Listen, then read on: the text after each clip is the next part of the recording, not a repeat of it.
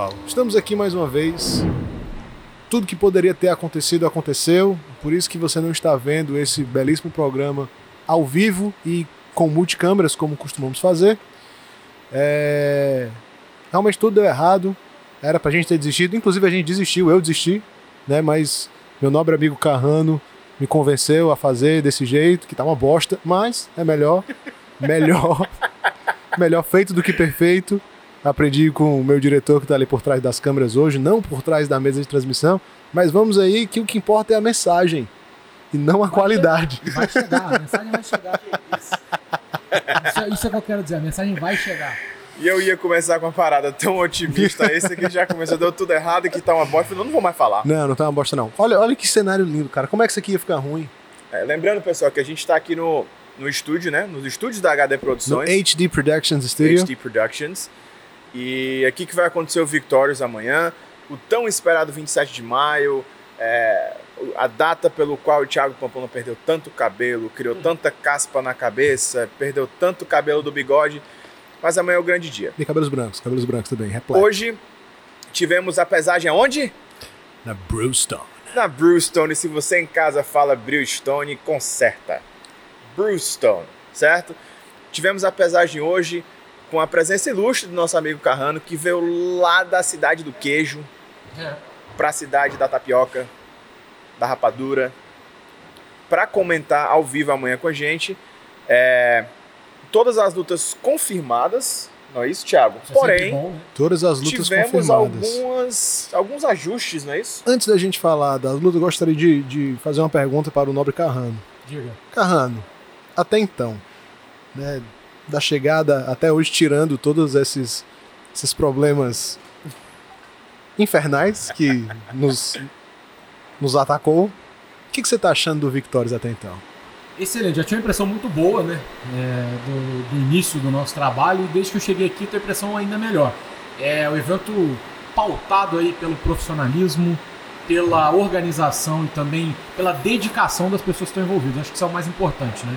A gente vê às vezes, não só na cena do MMA, mas no trabalho em geral, né? Muitas pessoas que às vezes deixam a desejar no mais básico, que é ter essa realmente essa motivação, essa, essa vontade de trabalhar. E isso eu percebi muito. Tem sido muito bem tratado, a cidade de Fortaleza é maravilhosa. É, tenho bebido Monster agora, principalmente, então fica muito difícil reclamar diante dessas circunstâncias, né? Tá sendo tudo muito legal. Então tô, tô muito animado, ainda mais animado, inclusive, para a o nosso evento amanhã. A pesagem hoje foi muito legal. É, eu sempre gosto quando pesagens são em, em lugares assim diferentes. né? Excêntricos. Não, e a gente fazia, cara, quando eu trabalhava no Brave, a gente sempre buscava também lugares diferentes. Eu acho que assim, se não for uma super luta, tipo um Conor McGregor contra Habib no Magomedov, você vai encher uma arena só pra ver um cara se pesar, eu acho sempre bom você fazer esse tipo de, de, de ativação, porque isso é interessante pros atletas, é interessante pra marca, então é, é sempre uma alternativa muito criativa e boa. Eu tô muito animado pro evento, tô feliz que você não tenha desistido, embora você tenha criticado a minha ideia, mas eu tô muito feliz que você não tenha desistido. Embora ele tenha dito que tá uma bosta, mas ele acredita. Exatamente. Nem sabemos se vai funcionar, né? Vai Talvez. funcionar. Estamos aqui, Porque se você ainda não conhece, é uma coisa que eu falo muito. Se você ainda não conhece o Thiago Pamplona, se ele diz que vai dar tudo errado, espere um minuto que tudo se conserta. É, dessa vez não, não, não funcionou. Mas vamos lá, o Carrano falou sobre Khabib e Conor. E assim, modéstia à parte, nossa luta principal é ainda melhor do que Khabib Conor. Ó, com certeza.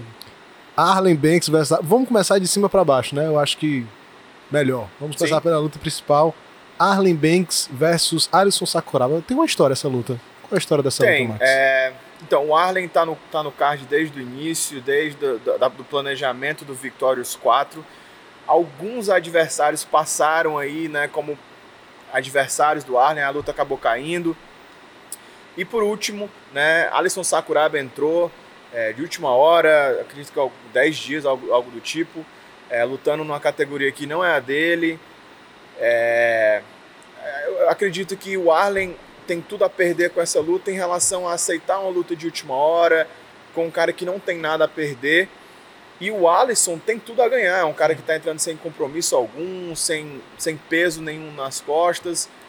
Ele só tem que performar e, e lutar, né? e ninguém espera tanto assim, porque sabe que ele entrou de última hora. Porém, é um cara que estava treinando, então realmente ele traz um perigo muito grande. O Arlen muito versado, ex-Tuf Brasil 4, É um cara perigoso de lutar, difícil de treinar até no dia a dia.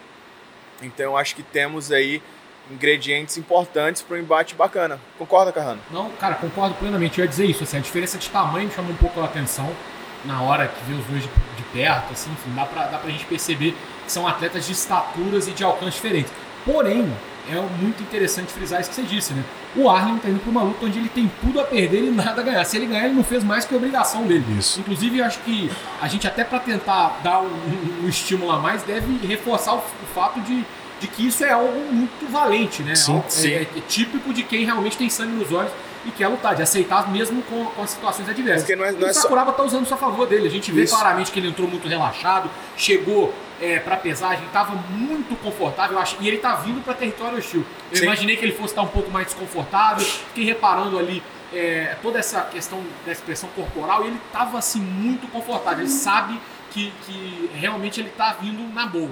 E é o que eu- assim, você falou uma coisa muito importante. A gente fala muito em relação a o Sakuraba é, ele é corajoso de aceitar uma luta com 10 dias contra um cara versado que nem o Arlen, porém, o Arlen também está sendo muito corajoso de Sim. aceitar uma luta contra um cara que não tem nada a perder. Né? É, é um cara que tá leve, vai entrar leve, né? Que, que vai lutar contra o Arlen. É, na verdade, ele não vai entrar leve, né? Porque eles bateram 7-3. Leve seria 70. Vai entrar um super leve. Né? É, mas falando de tá peso, calma aí, cara, é porque eu queria. Eu quis fazer a introdução pra chegar no ponto que eu queria chegar. O Sakuraba, que eu queria falar de pesos. Aí você deixou leve, aí eu, pô, vou fazer o link pra já falar o que eu Ah, queria já- falar. ah, O Sakuraba, eu julguei já uma luta dele de 5-7, que foi a primeira luta que ele fez. Então o moleque já lutou de 5-7, de 61, e ele tava na categoria 66. O Sakuraba começou a lutar muito cedo, né? Com Sim. 15 anos. Então, com 15 anos, ele tinha 57 quilos.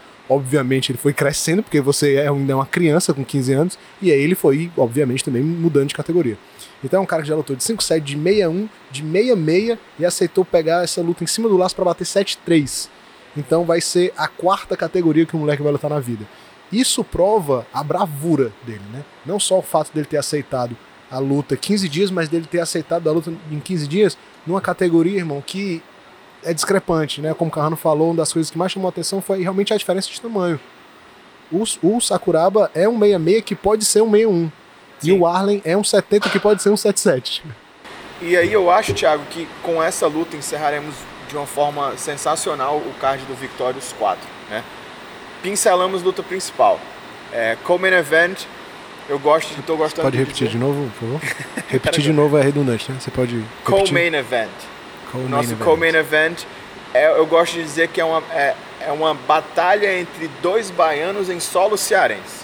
Né? Nós temos de um lado Deco da Hora, do outro lado Arthur Lima de Salvador, porém treina lá na Pitbull Brothers em Natal.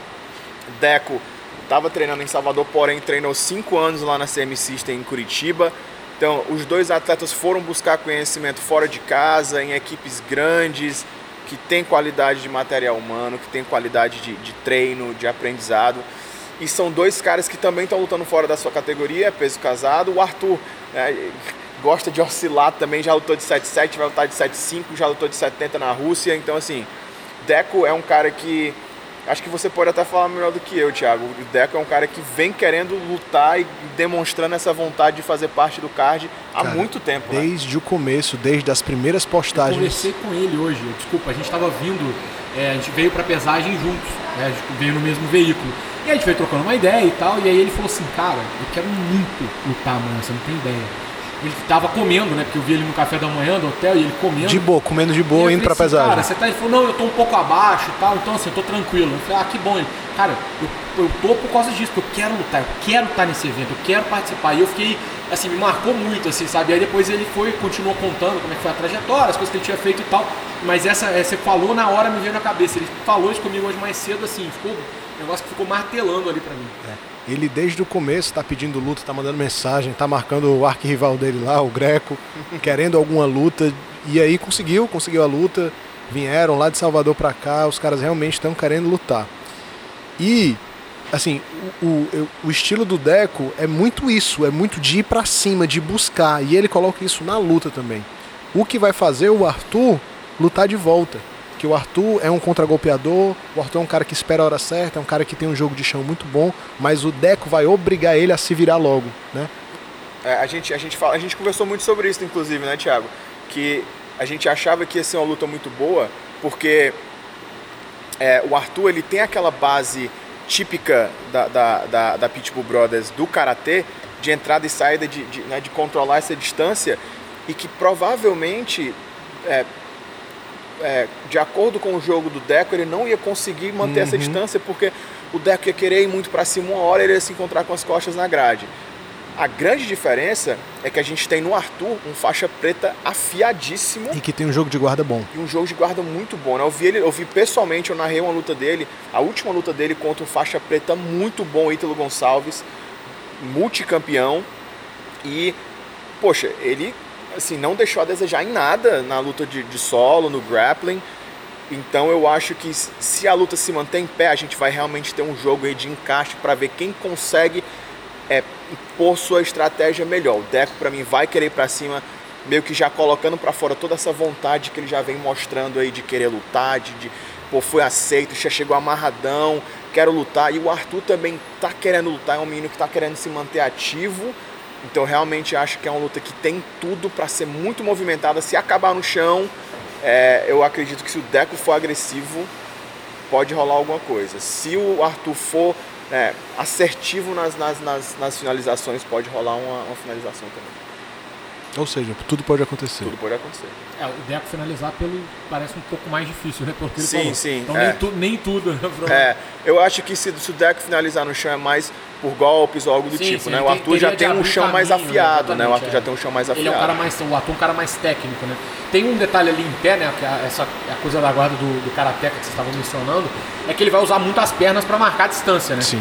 Então isso é, é, pode ser tanto um ponto muito positivo, que vai fazer ele manter a, a parte exterior do, do QG e se, se movimentar de forma é, elusiva, né? Diante do do Deco, mas ao mesmo tempo pode ser, é muito fácil você, por mais que você seja acostumado, é a sua base, é muito fácil você perder a distância quando você está medindo com as pernas. Então, se o Deco realmente for bastante agressivo, ele pode se aproveitar disso na hora da movimentação, é, encontrar às vezes ali, porque a mão vai só marcar mais ou menos, mas é na perna que está ficando.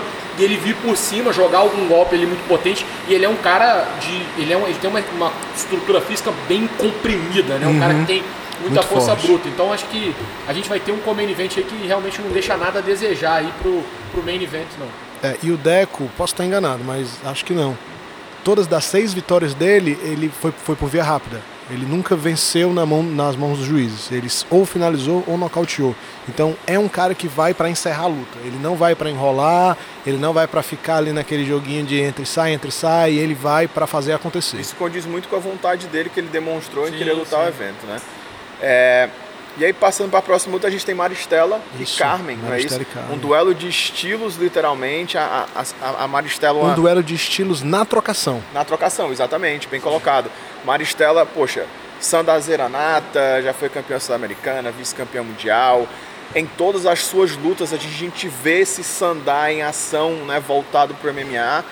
Porém, a minha grande curiosidade para essa luta da Maristela. A Maristela que é produto do Victorious, né? Três Sim. lutas, 3-0, as três lutas no Victorious. Tá indo para sua quarta luta.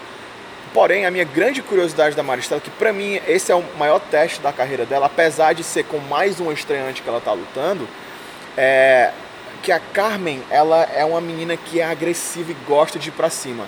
Então, que Mas, é uma característica da, da escola exatamente. também. Exatamente. Como a gente estava falando da luta anterior, de entrar e sair, e, e, e, se a Carmen for muito agressiva, ela pode de repente conseguir diminuir essa distância e não deixar a Maristela entrar e sair tanto.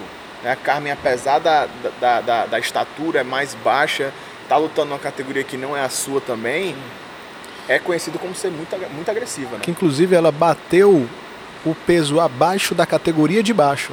Elas vão lutar de 5-2, a Carmen bateu 4-7. Abaixo da peso átomo, que seria a categoria dela. Eu tava falando com o Max mais cedo, a gente tava conversando na pesagem, justamente quando a gente tava olhando a Carmen em comparação com a Maristela falando isso, que é, muita gente pode achar que é uma desvantagem, mas é uma coisa. Ela, como é uma trocadora.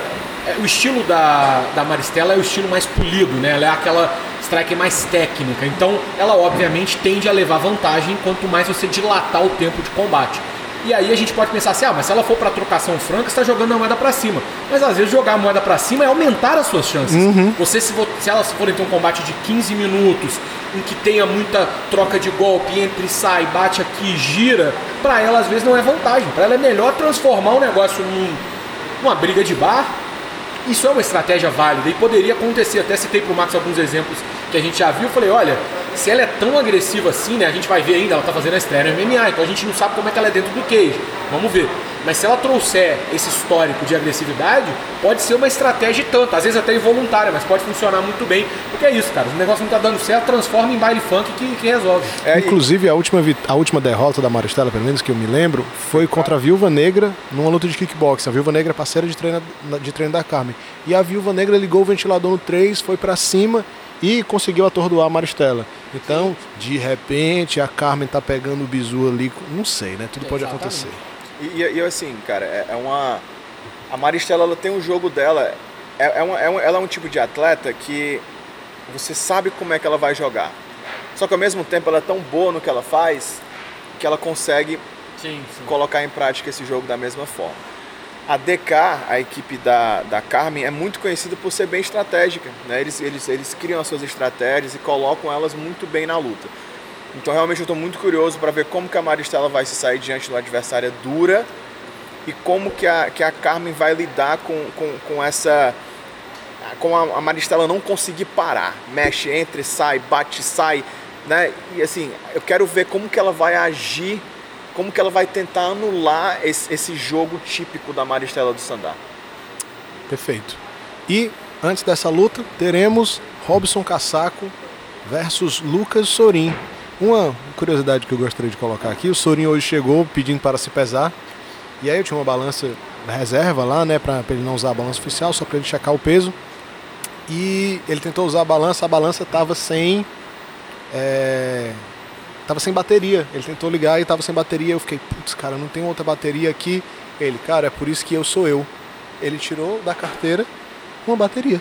Não, aí Robson MacGyver. Ele Ah, tinha Luca- o- Lucas MacGyver. Lucas. MacGyver. Ele tinha uma bateria de balança dentro da carteira. Ele pegou uma camisinha, uma caixa de leite, fez um satélite e transmitiu o resultado. Um pouquinho de papel celofane. E assim, ele só tinha essa bateria. Não era que eu sou um cara prevenido e eu tenho todos os tipos de baterias e Ele pilhas. certo. Ele abriu aqui, cara, é essa bateria? Eu, é, é essa bateria. E eu tava com a minha mochila, cheia de coisa. E eu ando também com um bocado de coisa. Pilha, power bank, you name it. Mas ele tinha a bateriazinha. Só isso, só isso que eu achei. O que é uma Um, curiosidade. um detalhe, também. um detalhe curioso. Um detalhe Chamaremos o curioso. Lucas Sorin amanhã de o homem da bateria. O homem da bateria. The Battery Man. Se você não trouxer essa história amanhã durante a transmissão Trarei, ao vivo, prometo. eu vou ficar muito contrariado, porque esse é o tipo de história que engaja o público. não, tô falando sério, você acha que eu tô de sacanagem? Não, não, não, eu sei. E eu acho que a gente já podia começar com esse apelido, né? The, the Battery Man. Lucas, Battery Man. The Battery Man É, Sorin. que em inglês, inclusive, serve que ele pode ser o cara que. Exatamente. O cara que tá ligadão ali. né? Não, e também, né? Você give him a battery, tipo, você deu uma surra em alguém. Sim, perfeito. Então, Baterias à parte. Robson Cassaco fez uma das melhores lutas do ano contra Gabriel Ramos né, no Victorious. É, E Uma luta que voltou. ele era um azarão, né? Isso. Tomou knockdown, aplicou knockdown, ganhou, ganhou na decisão. A luta duríssima, três rounds muito movimentados. É, e assim, a luta foi duríssima, mas foi clara. Né? O Cassaco venceu aquela luta, venceu os três rounds, começou tomando um atraso no primeiro, virou e aí chegou a vencer os outros dois rounds com folga. Exatamente. O que eu gosto do Cassaco, se você não viu ainda, né? Tem no Caminho pra Luta, que foi lançado é, recentemente, falando da história do Cassaco. É um moleque que tem uma história realmente inspiradora, muito bacana. E ele transfere isso pra dentro do cage, em, em termos de vontade, de ir pra cima, de bravura, de pô, eu tomo um, mas eu vou dar dois. E isso é um jogo perigoso pro Sorin. O Sorin, apesar de ser mais longilíneo, né? Tem aquele jogo típico do Sandá também de entrar e sair, tem experiência internacional em competição. Porém, o Casaco é um cara que você nunca pode contar ele fora. Nunca é carta fora do baralho. O Casaco ele vai te surpreender de alguma forma porque ele tem coração. Ele vai levar um knockdown, ele vai levantar, ele, vai, ele não vai parar enquanto ele não te dá um knockdown, enquanto ele não te finalizar. Isso. Não é isso? Essa foi uma, uma das coisas também que chamou a atenção. De- Dentre as lutas masculinas, eu acho principalmente, teve várias questões de diferença física, né? Eu falei da, da, diferença de tamanho ali na luta principal e tal.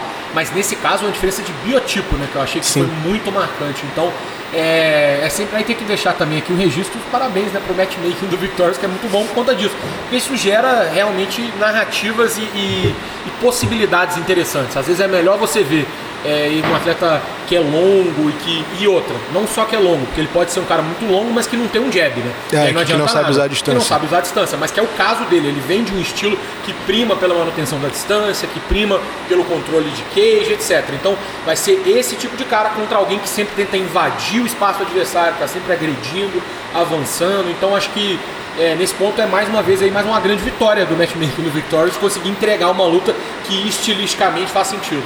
O. Esqueci o que eu ia falar, mas eu vou lembrar. Ele fica é, corado. Eu custei lembrar a palavra em português aqui. Custei bem mineiro, né? Eu custei lembrar a palavra em português que ele fica corado quando é elogiado e ele não sabe como reagir. É. é. O bigode pra quem não tá sabe, um... o matchmaker do Victorious é o Max. E eu. É. Ambos, ambos nós dois. A gente e o senta Fernando. e conversa, a gente senta e conversa. É, continuo sem me lembrar. Assim, a gente anunciou o Casaco como Brawler. Né? O que, que é o Brawler? Brawler é o cara que é o brigador, é o cara que anda pra frente, que sai na porrada. Mas aí pode parecer que é só, é só brutalidade. Mas não, cara, o Casaco ele é técnico nisso. Sim. Ele bate, ele, ele tem um boxe em linha, ele, ele mantém a guarda alta, ele, anda, ele tem movimento de cabeça, ele não é só um brigador, né? Ele é um brigador que tem técnica. E uma coisa que eu gosto no Sorin é que ele tem esse jogo de, de bate sai, é, do Sandar, mas quando ele entra ele é muito agressivo ele fica ali movimentando, fica movimentando, mas quando ele entra para colocar, ele tem golpes duros, ele tem, ele tem bons chutes, então a gente não pode tirar a possibilidade do Sorin entrar com a mão dura também, um chute bem colocado ali no e ele sabe usar muito bem a envergadura, né? O Sorin, ele sabe usar muito bem essa envergadura. Próxima luta. Próxima luta, Samara versus Milady. Samara versus Milady. Cara, essa... que, pro, pro, é. acho que protagonizou talvez aí, um, você falou de histórias da pesagem, né? Acho que vale a pena contar essa também. É Vale um podcast só pra isso, né? Histórias da pesagem. que a gente tava na pesagem, eu ia, eu ia fazer algumas outras coisas e ia voltar ao hotel, né? Então deu 10 horas ali praticamente. Na verdade, quase 10 horas. Quase todos os atletas tinham pesado, faltava só ela. E a gente já tava me contando que ela não ia aparecer, né? A tempo. E aí eu fui pegar um Uber, chamei lá na, no seu. Patrocina nós aí, Uber, aliás. Fiz uma propaganda de graça pra vocês. Não, vamos fechar com o Uber depois. aí eu fui, chamei o Uber, tô lá aguardando e olhando no celular. Então tô vendo a hora. E aí, cara, deu tipo 9h59, literalmente passa a Milei correndo com o técnico, os dois baforidos do meu lado, ei, ei, ei, e entrou pra dentro. Eu olhei e falei, cara, eles vão chegar um minuto antes. Não, o relógio vira e eles chamam o Thiago às 10 horas em, em ponto. ponto. Que era o último segundo, literalmente, para poder Não, se eu, pesar. Eu já tava com o discurso pronto. Pessoa, infelizmente, a pesagem é numa janela de tempo, o atleta não vai bater o peso, mesmo que ele esteja no peso. Vamos ter que negócio.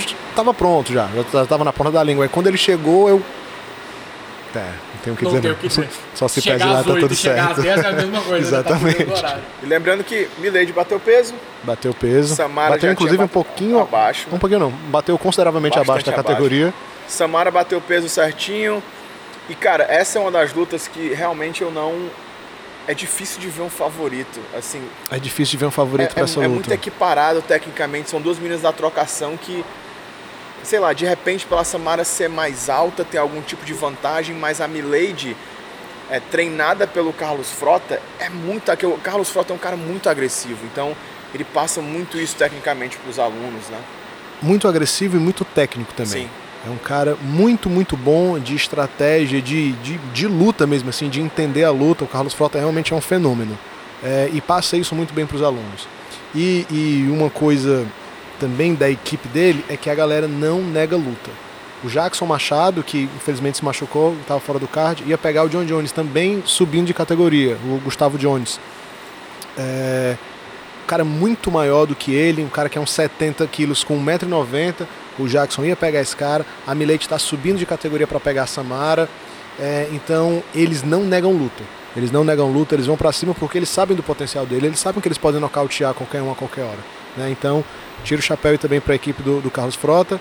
E falando sobre esse lance do peso, A Milady bateu abaixo da categoria também, assim como a Carmen, que a gente comentou, né? E por que, que isso está acontecendo?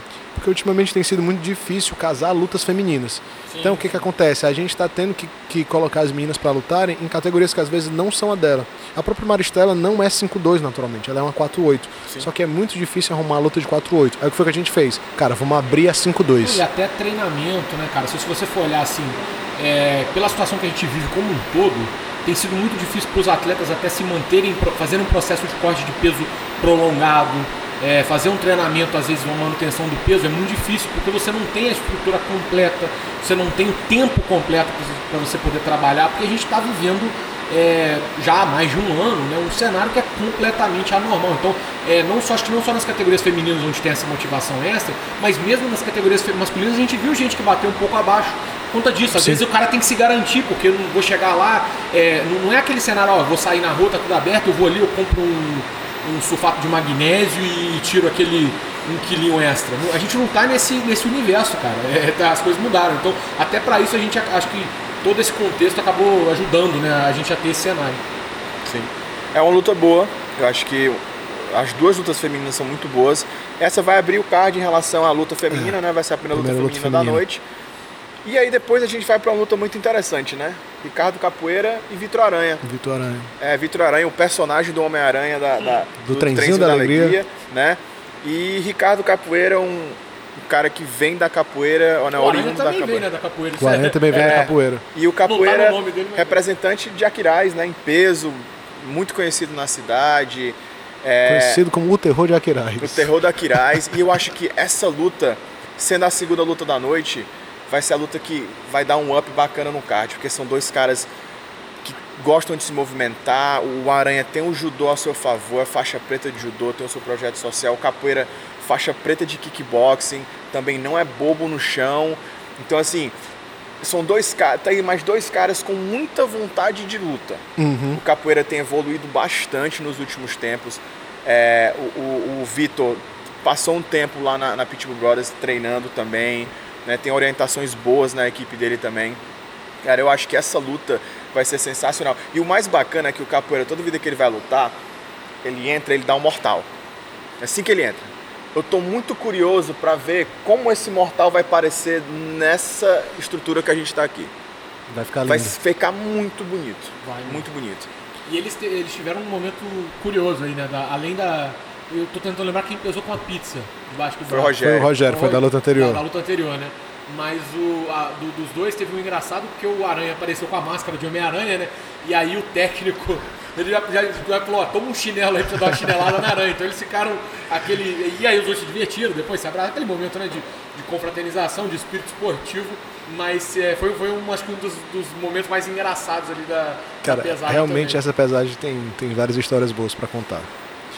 Eu gosto muito dessa luta, embora os dois sejam da capoeira, eles tomaram destinos diferentes, né? O Ricardo Capoeira migrou pro kickboxing, hoje é faixa preta de kickboxing, e o Vitor Aranha foi pra luta agarrada, pegou a faixa preta dele de, de judô, é, chegou a treinar wrestling também, competiu no, no wrestling. Então, são dois caras da capoeira, que vêm da capoeira, que tem um estilo diferente, um estilo movimentado, mas um um pouco mais striker e o outro um pouco mais grappler. Então, vai ser uma luta que é um duelo de estilos que não é bem um duelo de estilos. Exatamente. Se ficou e claro. aí, é, abrindo o card, teremos Márcio Valério versus Rogério Souza. E falando em pesagem, esses dois tiveram histórias curiosas, porém e bem completamente, diferentes. exatamente, completamente discrepantes. A gente teve Rogério Souza, que subiu na balança com a caixa de pizza né, e umas esfirras de chocolate, Sim. batendo 2 Cheirosíssimas. quilos abaixo da categoria dele. Né? E, é, e aí temos Márcio Valério, que subiu na balança. E o que foi que aconteceu, Thiago? Márcio Valério Se sub... botasse a pizza do. junto com ele, é capaz de, de dar diferença, não, né?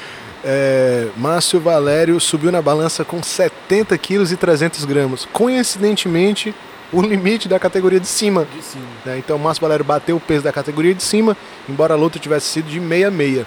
E o Rogério bateu 67 e alguma coisa. Bateu abaixo da categoria. Não, 67 não, desculpa. 65. 64. Ele bateu, acho que bem a 4,700. Com a pizza na mão. Com a pizza na mão. Sabe Deus quantos quilos tinha aquela pizza? Ela tava enorme. Pois era bem recheada. Cara, e eu, eu prometo, desculpa, Thiago, mas é porque na hora que ele abriu, que eu vi, eu não falei, não, é só a caixa. Quando ele abriu, bateu uma fome. Você é louco? Que eu, e eu olhei que eu não vi calabresa, eu falei, eu nem Isso curto diz- muito, mas só o cheiro. Max, né? Eram 9 horas da manhã. E o cara querendo comer o uma Max pizza. estava craving uma pizza. Aí eu olhei pro carrão no carrão, não, não. Pizza de Como de manhã, manhã eu falei, não, ah, que, cara. que, que pizza de manhã é o quê? Eu peço duas pizzas à noite pra me comer de manhã, E se irmão. tiver gelada, melhor ainda, Se de tiver manhãzinha. negócio de micro-ondas, micro-ondas é pros fracos. E aí, essa diferença de peso, né? O Márcio Valério abatido e chateado porque não conseguiu bater o peso. E o Rogério, cara, de boaça. Com a caixa de pizza Parecia na mão. que não tinha perdido peso. Ele que tomou um monster antes. Falou pro, pro Jonathan, pro nosso diretor, que não, cara, ontem à noite eu não comi nada, só depois comi uma fatia de queijo, um ovo e, e abri um monster. O maluco faltando um dia tomou um monster pra pesagem. Sensacional. E luta, essa sim é um duelo de, de, de, de estilos. Rogério Souza, oriundo do, do, do striking, do kickboxing, mais de 40 lutas de kickboxing, detentor do, do cinturão do Ultra, de outros eventos de kickboxing também, vai pegar o Márcio Valério, que foi pro podcast, a gente tentou fazer as contas de quantas lutas ele tem, não deu, mas é tipo de 700 a mil lutas o maluco tem de jiu-jitsu.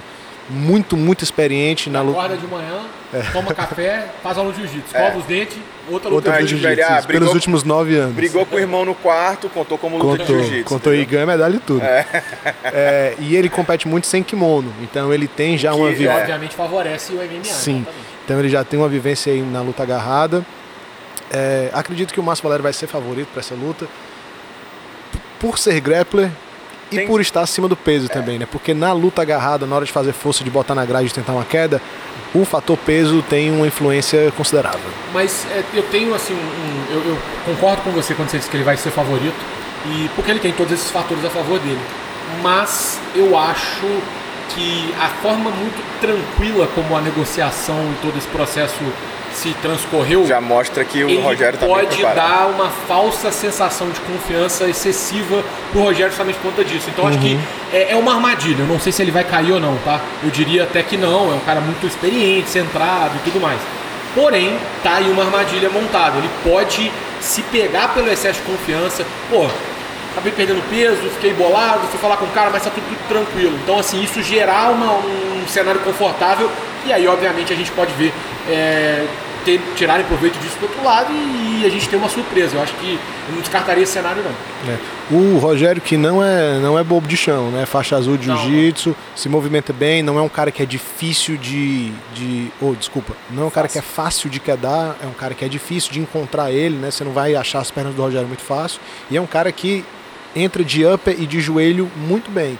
Então nessa aí, se o Márcio Valério vacilar, pode tomar um apesão no meio da face e cair desfalecido no canvas. Lembrando que uma curiosidade bacana também é que o Márcio Valério tem a maior envergadura, né? Ele tem a maior envergadura. Cara, Ele- irmão, coça o joelho sem mexer o ombro, é só assim. Então, assim, envergadura muito grande. e se ele tem souber usar, pode ser. 1,70 eu acho. 1,70 e alguma pouquinha coisa. E 1,89 de envergadura. É muita É diferença. muita diferença. É muita Ele é diferença. o antebracinho de dinossauro, né? Ele é o anti-bracinho de dinossauro. Ele é o anti-Cody Garbrandt, né? Que é. É, É. exatamente. E aí, encerramos o nosso card, sete lutas sensacionais. Lembrando que a gente começa pontualmente às 19 horas. Pontualmente. O link vai ser liberado aí no YouTube com essa mesma estrutura, porém estaremos bem mais organizados, bem É. mais bonitos e bem mais bem vestidos também. É, o meu Ah, é já, está, já está passado lá. Eu Eu- acho, eu acho que vale a pena ressaltar uma coisa, que a gente teve alguns erros na transmissão, né? Para quem tentou acompanhar o nosso podcast aí não conseguiu, e a gente está filmando aqui só com uma câmera agora. Mas saiba que a nossa produção é feita pela gente e a produção do dia do evento é feita pela HD Produções, que é uma empresa que não comete esse tipo de erro que cometemos, né? Não, Então, não. não se preocupe, porque. Caramba, eu fiquei com medo agora de, de zicar. Mas eu vou falar. Vai ser lindo. Não se preocupe que esse problema de ah, a câmera não funcionou, ah, o áudio não tá chegando. Cara, isso não vai ter. A gente tá lidando com um nível de profissionalismo assim Sim. E absurdo. Nos testes, né? Amanhã, inclusive, tem mais. É realmente. E tá muito bonito no Tá vídeo. lindo, É, tá o, que lindo. dá, o que dá pra dizer é isso. Já tava muito bonito ontem, agora que tá tudo montado, é, tenho certeza que vai ficar mais bonito ainda. E assim, a gente. É, cara, tá me dando comichão aqui. Vou beber outro Monster e amanhã a gente volta. É, eu não durmo, né? É, Essa o, o de noite- hoje provavelmente o Thiago não dorme, tem vários Eu sonhos. O, o, o Carrano vai comer o chão, como ele falou.